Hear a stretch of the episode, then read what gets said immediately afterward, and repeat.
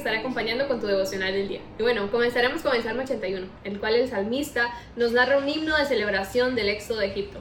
Luego queda al descubierto la bondad de Dios ante la transgresión del pueblo de Israel. Luego pasaremos a Segunda de Crónicas, capítulos 5 y 6, en el cual se da el traslado del arca al templo. Narran cuando Salomón alaba al Señor y la oración de dedicación de Salomón. Y por último terminaremos con Romanos 8 del 9 al 17, en el cual nos habla sobre la vida en el Espíritu, que ya no vivimos conforme a la carne, sino conforme al Espíritu que nos ha sido dado. Y bueno, esto es todo por hoy, espero que disfrutes bastante y que sea papá hablando directamente a tu corazón. Bye. El libro de Salmos, capítulo 81. Entonen alabanzas a Dios, nuestra fuerza. Canten al Dios de Jacob canten, toquen la pandereta, hagan sonar la dulce lira y el arpa. Toquen el cuerno de carnero en la luna nueva y otra vez en la luna llena para convocar a un festival. Pues los decretos de Israel así lo exigen. Es una ordenanza del Dios de Jacob. Él lo hizo ley para Israel cuando atacó a Egipto para ponernos en libertad. Oí una voz desconocida que decía, ahora quitaré la carga de tus hombros, liberaré tus manos de las tareas pesadas. Clamaste a mí cuando estabas en apuros y yo te salvé. Respondí desde el nubarrón y puse a prueba tu fe cuando no había agua en Meriba. Escúchame, pueblo mío, en tanto te doy severas advertencias. Oh Israel, si tan solo me escucharas, jamás debes tener un Dios extranjero. Nunca debes inclinarte frente a un Dios falso, pues fui yo, el Señor tu Dios, quien te rescató de la tierra de Egipto Abre bien tu boca y la llenaré de cosas buenas. Pero no, mi pueblo no quiso escuchar. Israel no quiso que estuviera cerca.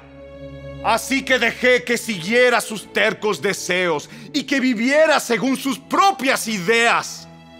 Oh, si mi pueblo me escuchara. Oh, si Israel me siguiera y caminara por mis senderos qué rápido sometería a sus adversarios, qué pronto pondría mis manos sobre sus enemigos. Los que odian al Señor se arrastrarían delante de Él, quedarían condenados para siempre. Pero a ustedes los alimentaría con el mejor trigo, los saciaría con miel silvestre de la roca.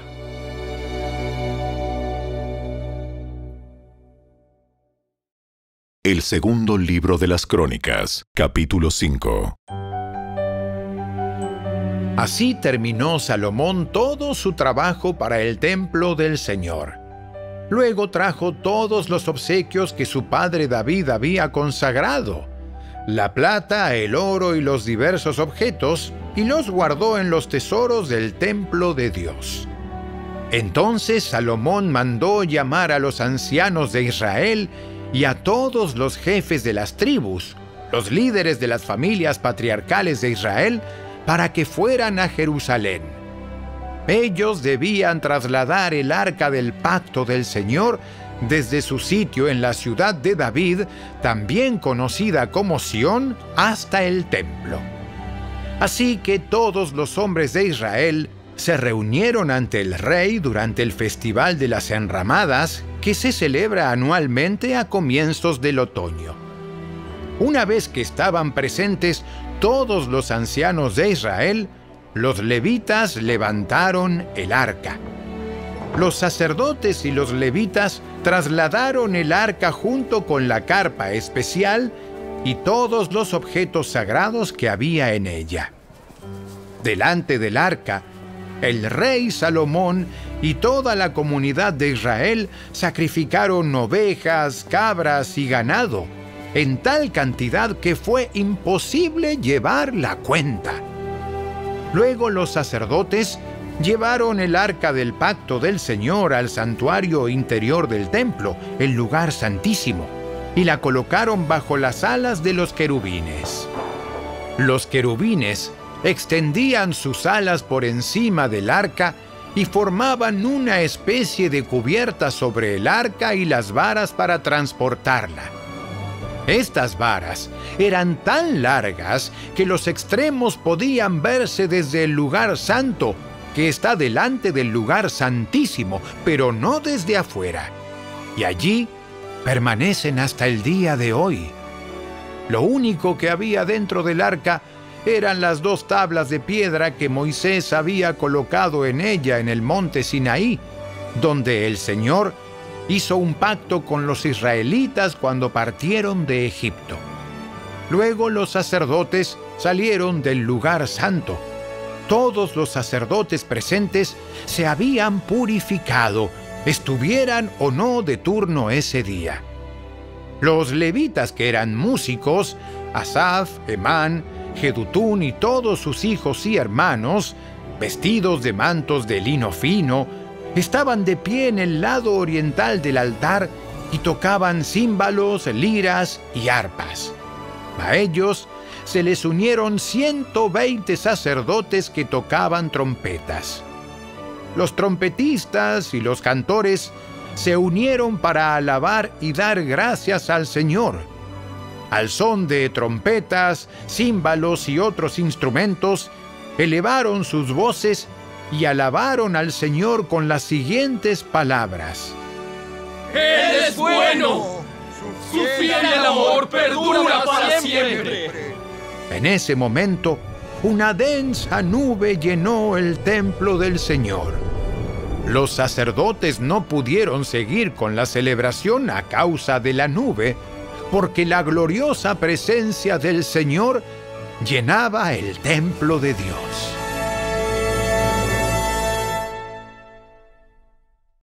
El segundo libro de las Crónicas, capítulo 6.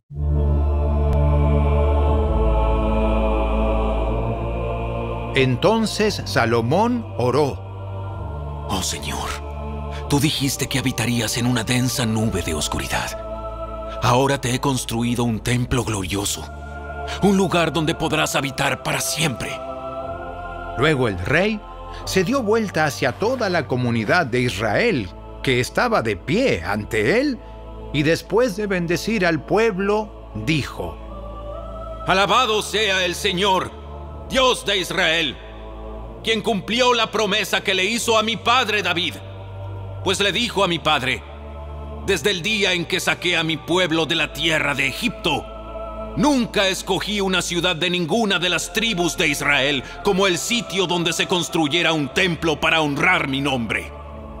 Tampoco elegí a un rey para que guiara a mi pueblo Israel. Pero ahora he elegido a Jerusalén como el lugar para que mi nombre sea honrado.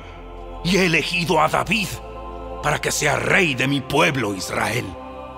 Después, Salomón dijo, Mi padre David quería construir este templo para honrar el nombre del Señor, Dios de Israel.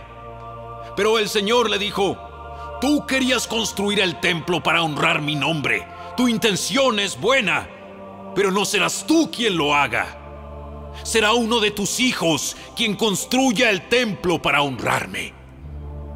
Ahora el Señor ha cumplido la promesa que hizo, porque he llegado a ser rey en lugar de mi padre y ocupo el trono de Israel, tal como el Señor lo prometió.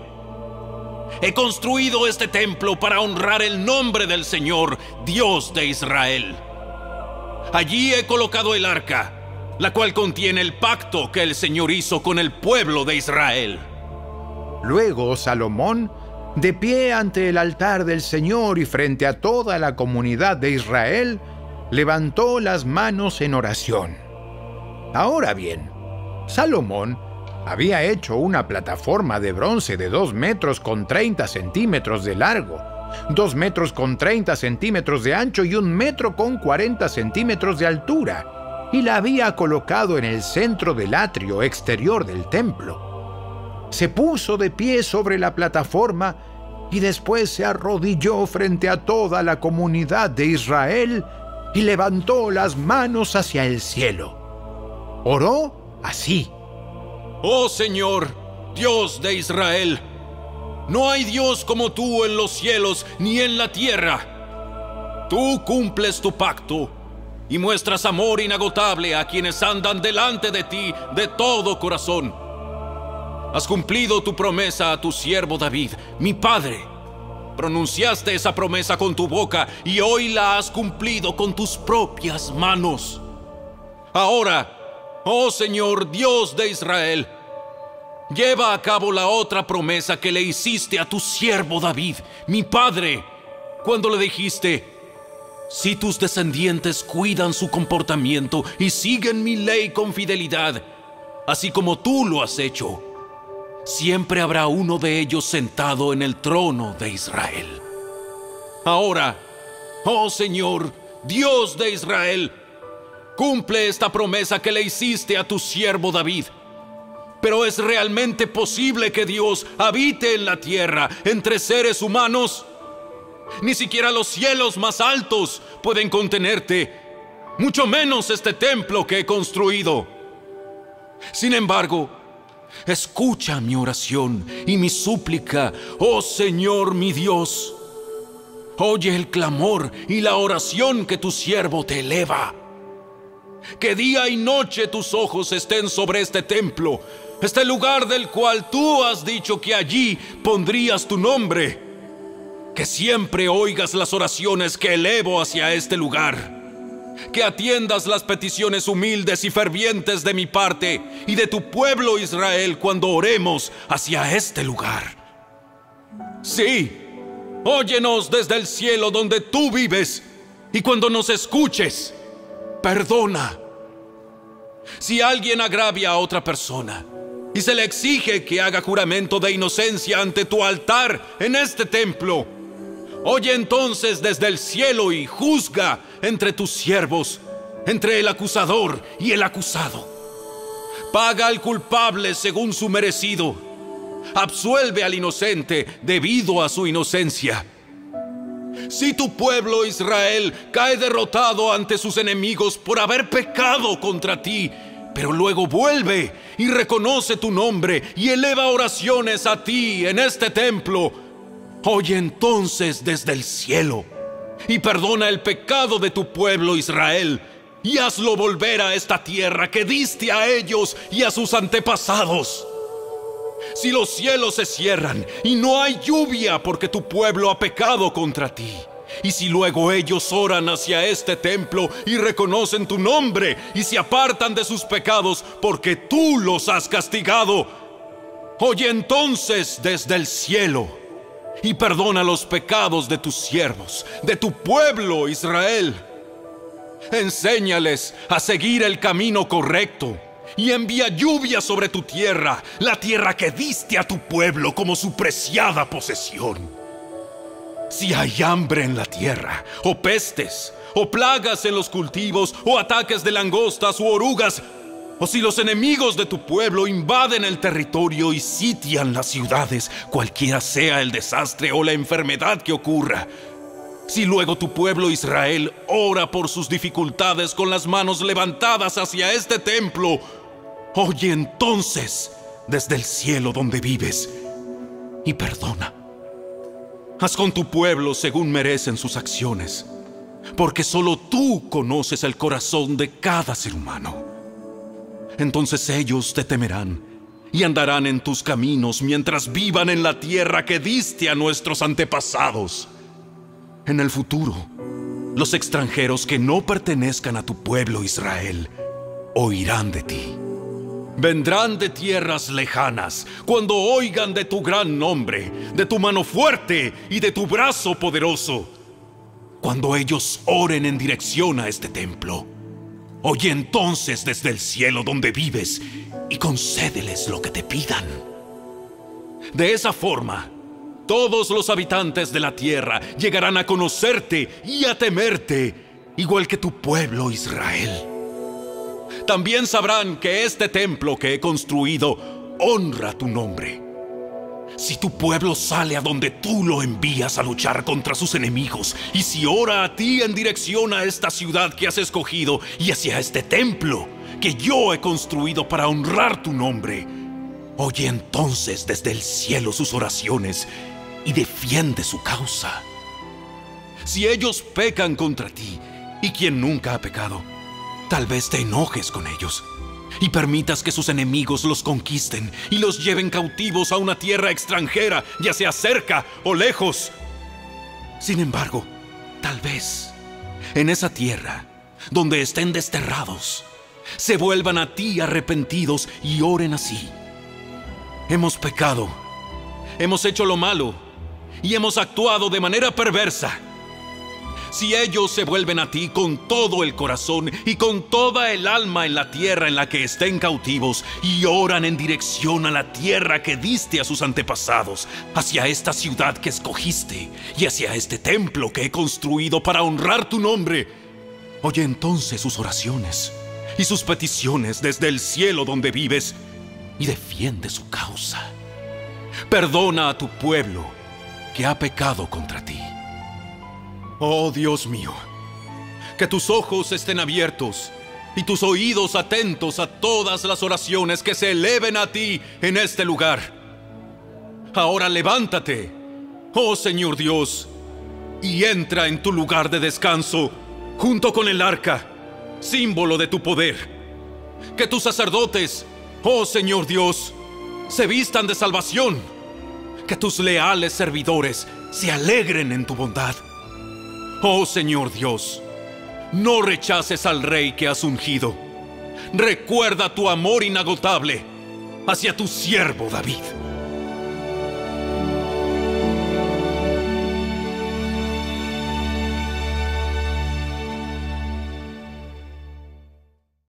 La carta del apóstol Pablo a los Romanos, capítulo 8. Pero ustedes no están dominados por su naturaleza pecaminosa.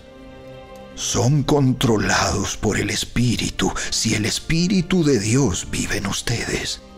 Y recuerden que los que no tienen al Espíritu de Cristo en ellos de ninguna manera pertenecen a Él. Y Cristo vive en ustedes.